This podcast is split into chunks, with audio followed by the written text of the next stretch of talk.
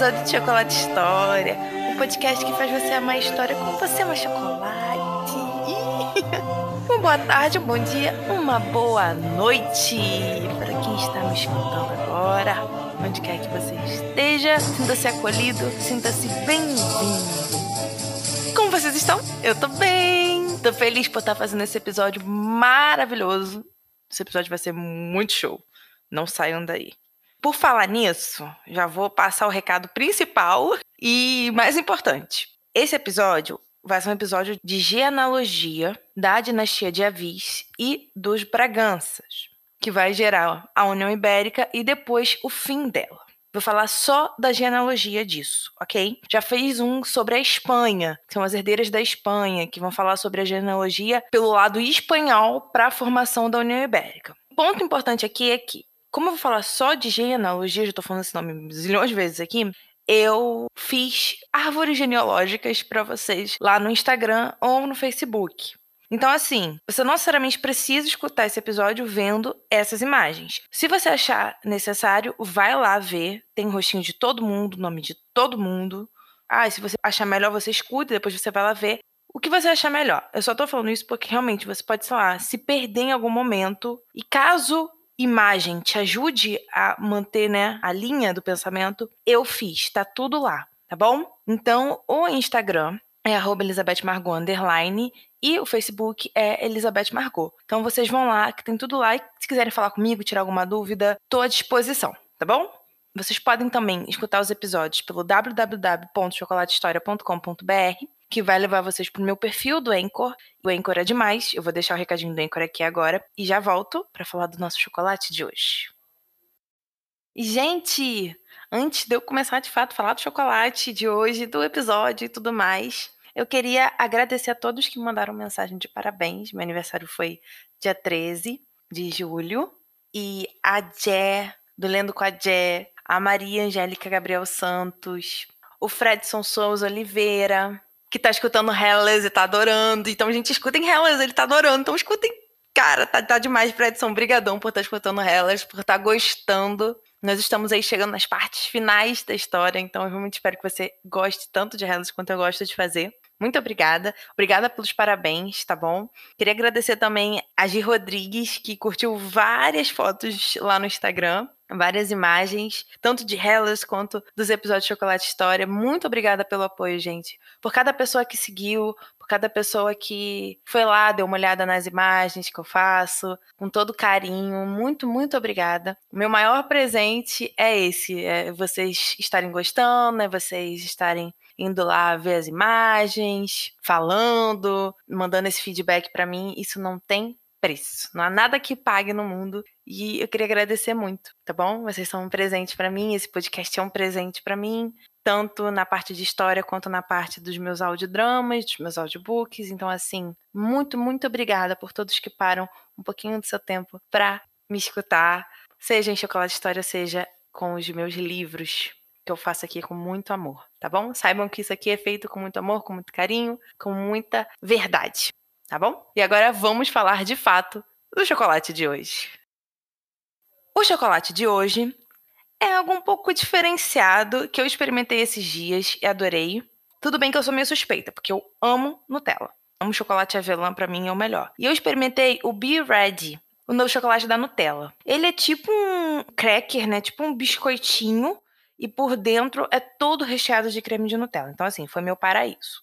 Óbvio que eu colocaria esse chocolate no episódio mais perto possível e também que combinasse mais. Eu escolhi justamente colocar o Be Ready da Nutella nesse episódio porque eu amo falar sobre árvores genealógicas. Eu adoro fazer isso, vocês não têm noção. Aí você fala assim, cara, essa pessoa é maluca. Como é que ela gosta de ficar vendo quem era filho de quem, quem morreu, quem casou, quem não morreu e nanana? Como é que ela gosta eu gosto, eu não sei, mas eu amo fazer isso. Sempre fiz desde pequena. E hoje eu dou mais forma a isso aqui no episódio e lá nas imagens das redes sociais, né? No Instagram ou no Facebook. Então, assim, não tinha nada melhor do que juntar chocolate de avelã, que é a Nutella, que eu amo pra caramba, com genealogia, que é uma coisa que eu amo muito. Pra caramba, mais ainda. Então, juntou os dois pra caramba, assim, tá um montão enormemente grande de amor nesse episódio, tá bom? Então, vamos começar esse episódio maravilhoso! Começando esse episódio, usando novamente a palavra de analogia. Eu amo. Gente, eu acabei de falar isso, mas enfim, eu amo falar disso. E, como eu falei pouco mais atrás, eu já fiz um episódio sobre a genealogia, né, a árvore genealógica da dinastia da Espanha, né, de Aragão e Castela ainda, depois vai virar de fato a Espanha oficial, com relação à União Ibérica. Como que dentro dessa árvore genealógica a gente vai chegar à União Ibérica, né? Só falando de questões de laços consanguíneos, casamentos, nascimentos, mortes. E agora eu vou falar sobre o lado português. A minha ideia inicial era falar sobre os dois lados num episódio só, mas não rolou. Não rolou porque o lado português é muito mais complexo e ia ser uma confusão do caramba. Vocês podem ter certeza que vai ter um outro episódio falando de fato da União Ibérica, né? Aí dos acontecimentos, fatos, guerras, todas essas questões que a gente fala por aqui, não só genealógica. Então, esse episódio é basicamente isso. A gente falando sobre a dinastia portuguesa, né, dos reis portugueses, até chegar na União Ibérica. E aí eu vou abrir esse gap e vou falar também sobre a linhagem dos Bragança, que vão terminar a União Ibérica. Então vou falar sobre a linhagem que fez a União Ibérica e a linhagem que terminou a União Ibérica. Não vou falar aqui de nenhum acontecimento, assim, fato. Ah, não, quem morreu. Não, não aí vou falar de guerra. Nada disso, de questões políticas e sociais. Nada disso. É realmente só a genealogia, né? A árvore genealógica do rolê. Eu espero que vocês gostem, porque eu acho isso muito legal, de verdade. E é isso. Sejam bem-vindos para o episódio de Portugal. Por fim, antes de eu começar de fato isso aqui, qualquer coisa tem toda a árvore genealógica lá no Instagram ou no Facebook, tá? Instagram é Elizabeth Margot underline e o Facebook é Elizabeth Margot. Só para reafirmar aqui caso alguém fique perdido. Vamos começar o episódio. Eu vou começar falando sobre o quê? Falando sobre a dinastia de Avis. A dinastia de Avis, ela vai começar com Dom João I. Ele vai ser o décimo rei de Portugal e o primeiro rei da dinastia de Avis. Ele vai ser o fundador da dinastia de Avis.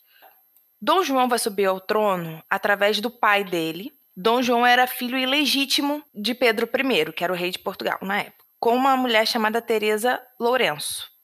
Quando eu já falo isso, um ilegítimo sobe ao trono, você já tem que partir do pressuposto de que o cara subiu ao trono através de alguma guerra, de alguma coisa. Que de fato foi isso que aconteceu. Nós chamamos esse período de crise de sucessão de 1383 a 1385, que vai ser uma guerra civil mesmo, para ver quem vai subir ao trono.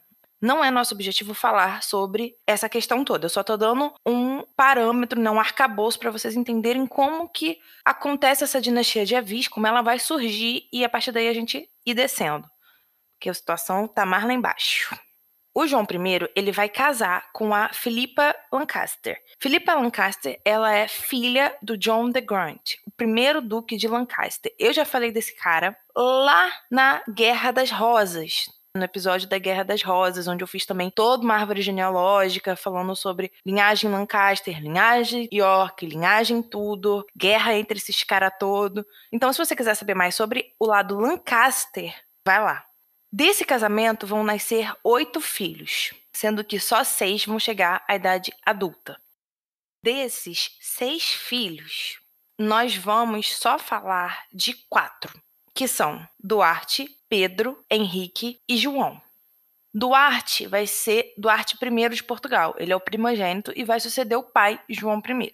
O Pedro vai ser o Duque de Coimbra e ele vai ter uma filha chamada Isabel de Coimbra.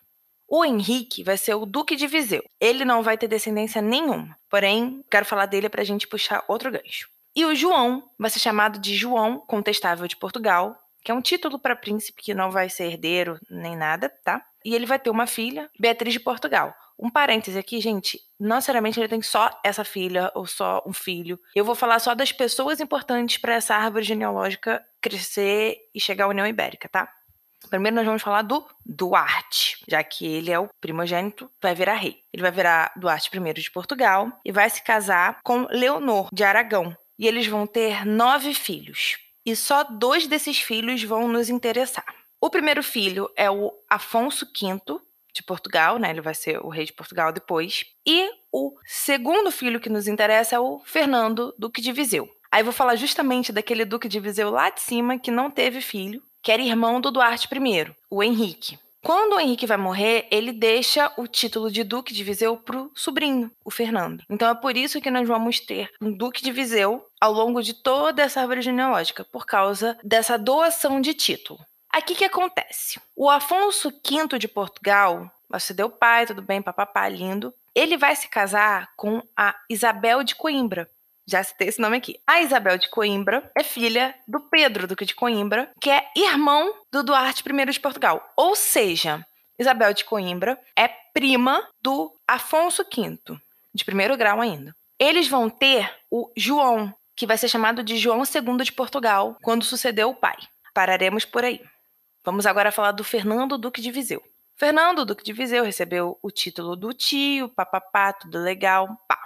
Ele vai se casar com a Beatriz de Portugal. Nós já falamos da Beatriz de Portugal aqui também. Ela é ninguém mais, ninguém menos do que a filha do João Contestável de Portugal, que também é irmão do Duarte I, ou seja, que é tio do Fernando Duque de Viseu e, consequentemente, do Afonso V. E o que isso nos diz? Diz o seguinte: primo e prima casaram novamente, né? Primeiro grau de primos aqui. Então nós temos dois casamentos entre primos de primeiro grau nessa linhagem, né, nessa geração. O Fernando Duque de Viseu e a Beatriz de Portugal vão ter três filhos. Eles vão ter a Leonor de Avis, a Isabel de Viseu e o Manuel I de Portugal.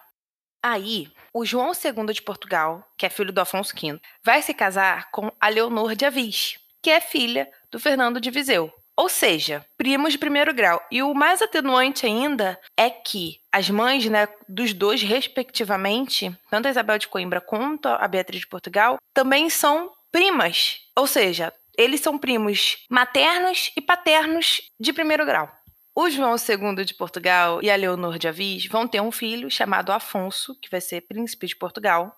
Porém, o Afonso vai morrer jovem e não vai deixar descendência.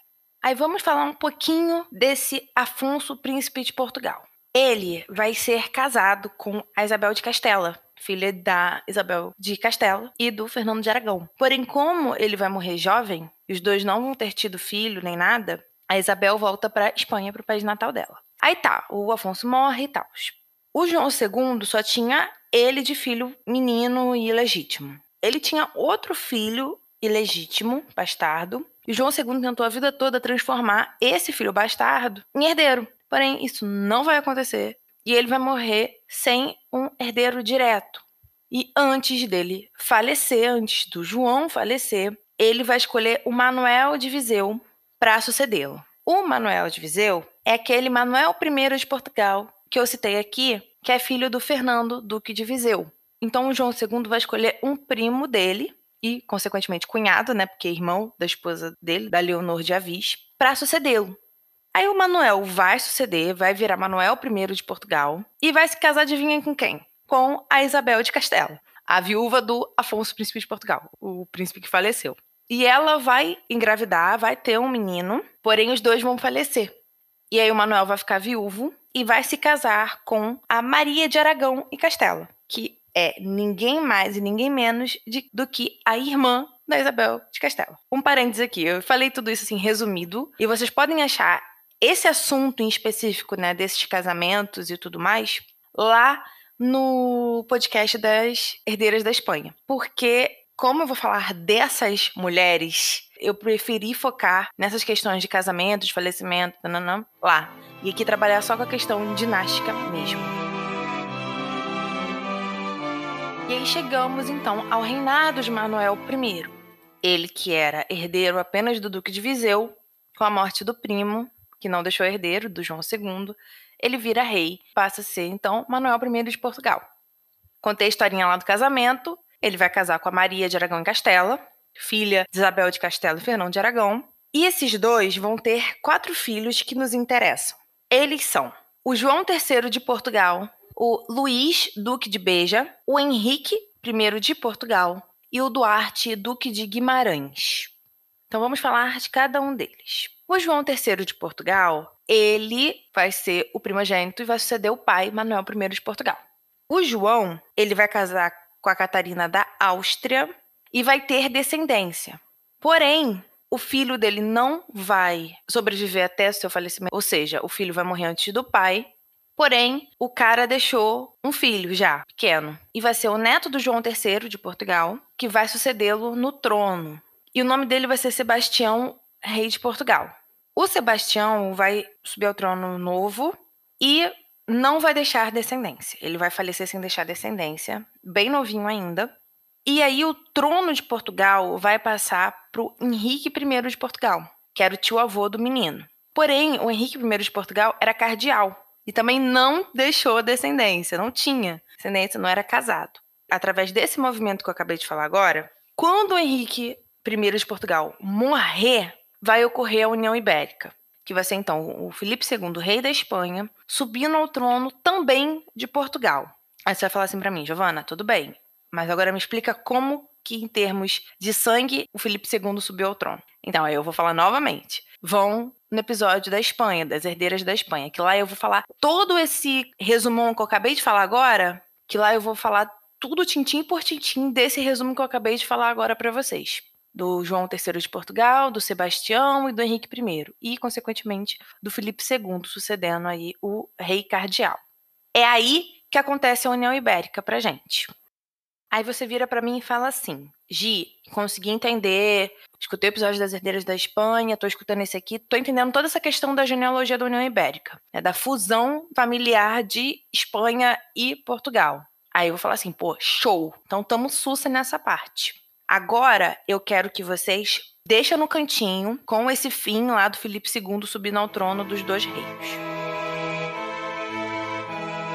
Com isso de lado, agora a gente vai focar na genealogia dos Braganças. As pessoas com certeza já escutaram muito esse nome estudando história do Brasil, por causa da família real de Bragança, né, que é o nome da família real de Portugal, que veio ao Brasil.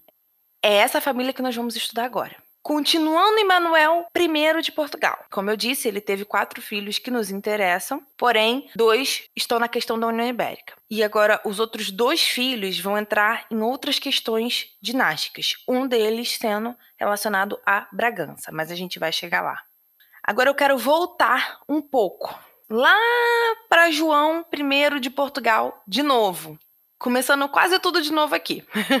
João I de Portugal, ele teve um filho ilegítimo com uma mulher chamada Inês Pires. Esse filho ilegítimo vai se chamar Afonso I, primeiro duque de Bragança. Ele vai ser o fundador da casa ducal de Bragança. Afonso I vai se casar com Beatriz Pereira de Alvim em 1401 e ele vai herdar esse ducado através dela, das posses familiares dela, que era riquíssima.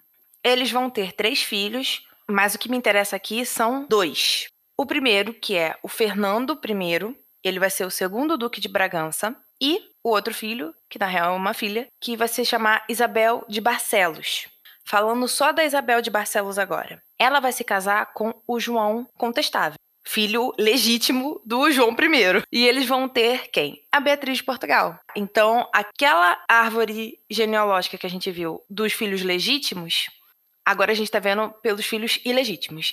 Ou seja, o João Contestável de Portugal casou com a meia sobrinha dele, porque ele era meio irmão do Afonso I, Duque de Bragança, primeiro Duque de Bragança, e o Afonso I, primeiro Duque de Bragança, teve a Isabel de Barcelos. E ela vai casar com o João Contestável de Portugal. Ou seja, tio casando com sobrinha. Tudo bem que era meio, né? Porque era com outra mulher, mas ainda assim estava ali tudo na mesma família. Que originou a Beatriz de Portugal. E agora vamos focar na linhagem dos duques de Bragança. Trabalhando aqui só com os duques de Bragança, a gente volta para o Fernando I, segundo duque de Bragança. Ele vai se casar. Aqui eu não acho jogo ficar falando esposas que não têm participação genealógica na situação toda, no rolê inteiro aqui, nesse bagaço da laranja. Então, por exemplo, não vou citar a esposa do Fernando I, segundo Duque de Bragança. O que importa pra gente é que ele teve um filho que vai ser chamado de Fernando II e vai ser o terceiro duque de Bragança. Aí a gente para para trabalhar todo esse terceiro duque de Bragança. O Fernando II, o terceiro duque de Bragança, vai se casar com a Isabel de Viseu. Isabel de Viseu é nada mais nada menos do que filha da Beatriz de Portugal e do Fernando Duque de Viseu. Ou seja, houve uma nova mistura entre os Braganças e a família reinante. Porque a Isabel de Viseu é nada mais nada menos do que irmã do Manuel I de Portugal. Então, quando o Fernando II casa com ela, ele fica ali, ó, pau a pau no trono. Além de ter questão familiar, porque eles ainda descendem de um mesmo genitor, que é o João I. E a própria Beatriz de Portugal, que é a mãe da Isabel de Viseu, ela é filha de uma mistura entre um Bragança, que é a mãe dela, a Isabel de Barcelos, e um Avis, que é o João Contestável de Portugal. Aqui que acontece? Eles casam e tem o Jaime I, quarto duque de Bragança. Vai suceder o pai e vai virar então assim um quarto duque de Bragança. O Jaime vai ter dois filhos que nos interessam. Não nos interessa a esposa dele, aquele esquema que eu falei. Não, gente, acaba confundindo vocês, sério ele vai ter o Teodósio I, quinto duque de Bragança, e a Isabel de Bragança. O que, que vai acontecer? Primeiro vamos falar da Isabel de Bragança. A Isabel vai se casar com o Duarte, duque de Guimarães. Duarte, duque de Guimarães, é nada mais nada menos do que filho do Manuel I de Portugal. Ou seja, nós temos primos casando com primos. Aí são primos um pouco mais distantes, porque são de linhagens diferentes, né? A Isabel de Bragança vem da Isabel de Viseu e o Duarte Duque de Guimarães vem do Manuel I de Portugal. Porém, o Manuel I de Portugal e a Isabel de Viseu são o quê? irmãos. Então, há novamente a união do sangue aí. E eles vão ter uma filha que nos interessa, pra caramba, que vai se chamar Catarina de Portugal, Duquesa de Bragança. Vamos chegar nela. Voltando então para os nossos duques de Bragança, o Teodósio I, quinto duque de Bragança, vai ter um filho, aqui não nos interessa também a questão da esposa, que vai se chamar João I, sexto duque de Bragança. Esse João I, sexto duque de Bragança, ele vai se casar com nada mais, nada menos do que Catarina de Portugal, duquesa de Bragança. A Catarina de Portugal, só para refrescar a mente de vocês, é filha de quem? Duarte, duque de Guimarães, e Isabel de Bragança. Os dois eram primos, porque a Isabel de Bragança era irmã do Teodósio I. Teodósio I era o pai do João I. Então os dois eram primos, primos aí de primeiro grau. Dessa união vai nascer o Teodósio II, sétimo duque de Bragança. O Teodósio vai casar com a Ana de Velasco e Giron. E desse casamento vai nascer o João II, oitavo duque de Bragança. E é esse cara que vai nos interessar para acabar com a União Ibérica. Ele vai virar João IV, rei de Portugal, e vai acabar com a União Ibérica. Aí eu quero voltar um pouquinho com vocês na árvore genealógica do Manuel I de Portugal e dos filhos dele lá, com a Maria de Aragão e Castelo. Quando eu falei que a Catarina de Portugal, duquesa de Bragança, era uma pessoa muito importante para essa árvore genealógica de Bragança, é porque ela vai carregar os dois sangues, tanto o sangue de Avis, de Manuel I de Portugal, quanto o sangue de Bragança, da Isabel de Bragança que é filha do Jaime IV Duque de Bragança. Então, a Catarina, ela é a prova material, né, fisiológica da união das duas casas. E ela vai casar com quem? Com o lado Bragança dela. E aí isso vai reforçar o laço dela com os Bragança em termos de sangue, porém ainda vai existir o laço dela com os Avis, com Manuel de Portugal. E eu tô falando aqui em termos de laço sanguíneo, tá? Então, a linhagem dos duques de Bragança pós a Catarina de Portugal é uma linhagem muito mais mestiça em termos de ter lado Avis e lado Bragança. E é através desse argumento dela, da Catarina de Portugal, duquesa de Bragança, que o João II, oitavo duque de Bragança, que vai virar João IV, rei de Portugal e acabar com a União Ibérica, vai usar como argumento para lutar pelo trono. Ele vai dizer: "Eu tenho direito por ser herdeiro dela, que tem ambos os lados, Bragança e Avis. Mas só isso não basta, tá? Não basta. Porque se for assim, todas as linhagens das mulheres aí que casaram com uma parte do Avis, a parte da Bragança, podiam reivindicar o trono. A questão principal aqui, para Catarina de Portugal ser a chave para a argumentação do João II, ou João IV, como vocês queiram chamar, é que ela descende de uma linhagem masculina. Catarina de Portugal ela é filha do Duarte, Duque de Guimarães, que é filho do Manuel I de Portugal. Ou seja, ela teria direito ao trono justamente por vir da linhagem masculina e não de uma linhagem feminina. Aí você vai virar para mim e falar assim: Giovana, show, entendi tudo. Cara, que maneiro, que foda. Essa Catarina, então, era tipo a picorusa do negócio. Eu falar, sim. Aí você vai virar pra mim e falar assim: tá, mas você só falou de três dos quatro filhos de Manuel I de Portugal. Tá faltando um. Aí eu vou virar pra você e falar assim: sim!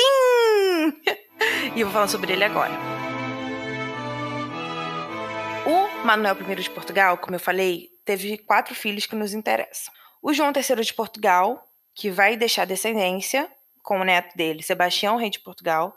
Porém, o Sebastião não deixa descendência o trono passa pro tio, avô, né? Henrique I de Portugal, que era cardeal, que também não deixou descendência. Aí agora eu já falei da descendência do Duarte, Duque de Guimarães, e vou falar com vocês sobre a descendência do Luís, Duque de Beja. Na real, eu não vou falar especificamente sobre essa descendência agora. Eu vou dizer que ele sim deixou um descendente, vai chamar o Antônio, prior do Crato, porém como a história desse Antônio está envolvida diretamente com as guerras que aconteceram para ocorrer a União Ibérica, vou falar dele só em outro episódio, até porque eu acho que também vai ficar muito mais confuso do que já está. E eu queria trabalhar justamente a linhagem de Avis, a finalização dela, e aí mostrar a linhagem de Bragança e falar que, olha, eles sobem ao poder com esse argumento genealógico. Não é o único argumento que ocorre, mas genealógico é. Então, quando o Antônio Prior de Crato ele vai ser eliminado, e aí eu não vou dizer ser eliminado porque, ah, não sei o que, papapá, só esquece ele, a gente vai falar dele só em outro episódio. O único descendente vivo mesmo que vai sobrar vai ser a linhagem da Catarina de Portugal. Ela viva ou não, mas ela deixou linhagem, ela deixou descendência. E masculina ainda. Então, é por isso que os Bragança vão seguir nesse argumento genealógico, né? Tipo, olha, nós temos direito ao trono por causa da nossa ancestral Catarina, papapá. Então, assim, a União Ibérica, ela ocorre através da linhagem de Manuel de Portugal, mais especificamente em João III, né, com a linhagem de João III, os descendentes dele. Ela é concretizada com a falta de descendência do Henrique I de Portugal, cardeal. Ela se transforma em bélica através do Antônio Prior de Crato, que a gente vai falar dele em outro episódio, e a União Ibérica é terminada através da linhagem da Catarina de Portugal, Duquesa de Bragança, que era herdeira do Duarte Duque de Guimarães. E essa linhagem é personificada em quem? Em João II, oitavo Duque de Bragança, ou João IV, rei de Portugal e libertador de Portugal também, por terminar assim com a União Ibérica. Vocês entendendo isso? Quando eu começar a falar dos fatos né, e dos acontecimentos e papapá, de guerra, de briga, de pá, vai ficar muito mais fácil. Muito mais fácil, de verdade, gente. Porque eu vou falar assim, ó, o João, segundo, oitavo duque de Bragança, entrou com argumento por causa da ancestral dele, Catarina de Portugal, pá. Aí você fala, ah, eu já sei. Entende? Então, assim, eu tô fazendo toda essa linhagem, tanto espanhola, para mostrar o argumento de Felipe II, né, que faz a União Ibérica, quanto portuguesa, para mostrar o argumento de João II, oitavo Duque de Bragança, para acabar com a União Ibérica. E fiz esses dois episódios para mostrar para vocês como que a União Ibérica é feita de forma sanguínea, genealógica, e como ela é finalizada de forma sanguínea e genealógica. Os fatos e acontecimentos a gente vai deixar para outro episódio. João II, oitavo duque de Bragança, vai virar João IV, rei de Portugal, em 1640, que ele vai ser coroado. Ele vai acabar com a União Ibérica através da Guerra de Restauração. E a partir dele, a dinastia de Bragança foi fundada. E é através dessa dinastia que nós temos todos os reis até João VI e depois temos Pedro I e Pedro II. É através dele. Então, o que você estuda em história do Brasil, né, da família real portuguesa e tal, os Bragança eles são originados daqui, de tudo isso que eu acabei de falar, de forma genealógica, tá, gente? De forma sanguínea. Novamente, os fatos, né, os acontecimentos da União Ibérica, tecnicamente do fim dela, eu vou falar em outro episódio. E caso tenha surgido qualquer dúvida, me mandem uma mensagem. A pergunta, comentem, vejam as imagens que eu fiz. Elas estão bem explicadinhas, tá tudo com cara, com rosto, tudo bonitinho. E mesmo assim, se você tiver dúvida, fala comigo. Escuta o episódio de novo, fala comigo. Não é problema nenhum, tá bom? Gente, o episódio de hoje vai acabando por aqui. Eu espero que vocês tenham gostado de conhecer um pouco mais sobre essa árvore genealógica de Portugal, né? Até a União Ibérica e depois como que essa árvore genealógica acabou com a União Ibérica. Eu realmente espero que vocês tenham gostado. Escutem Hellas. Hellas está no finzinho já, já estamos na fase final de Hellas, então delicinho com Hellas, está muito legal. Qualquer coisa, novamente, me mandem mensagem no Instagram, Elizabeth Margot, ou no Facebook, Elizabeth Margot, tá bom? Tem o www.chocolatehistoria.com.br pros episódios, todos os episódios de Hellas, Chocolate História, de tudo que você quiser que eu faço, né? Tá lá, tá bom? E é isso. Fiquem com Deus. Um grande beijo e Tchau!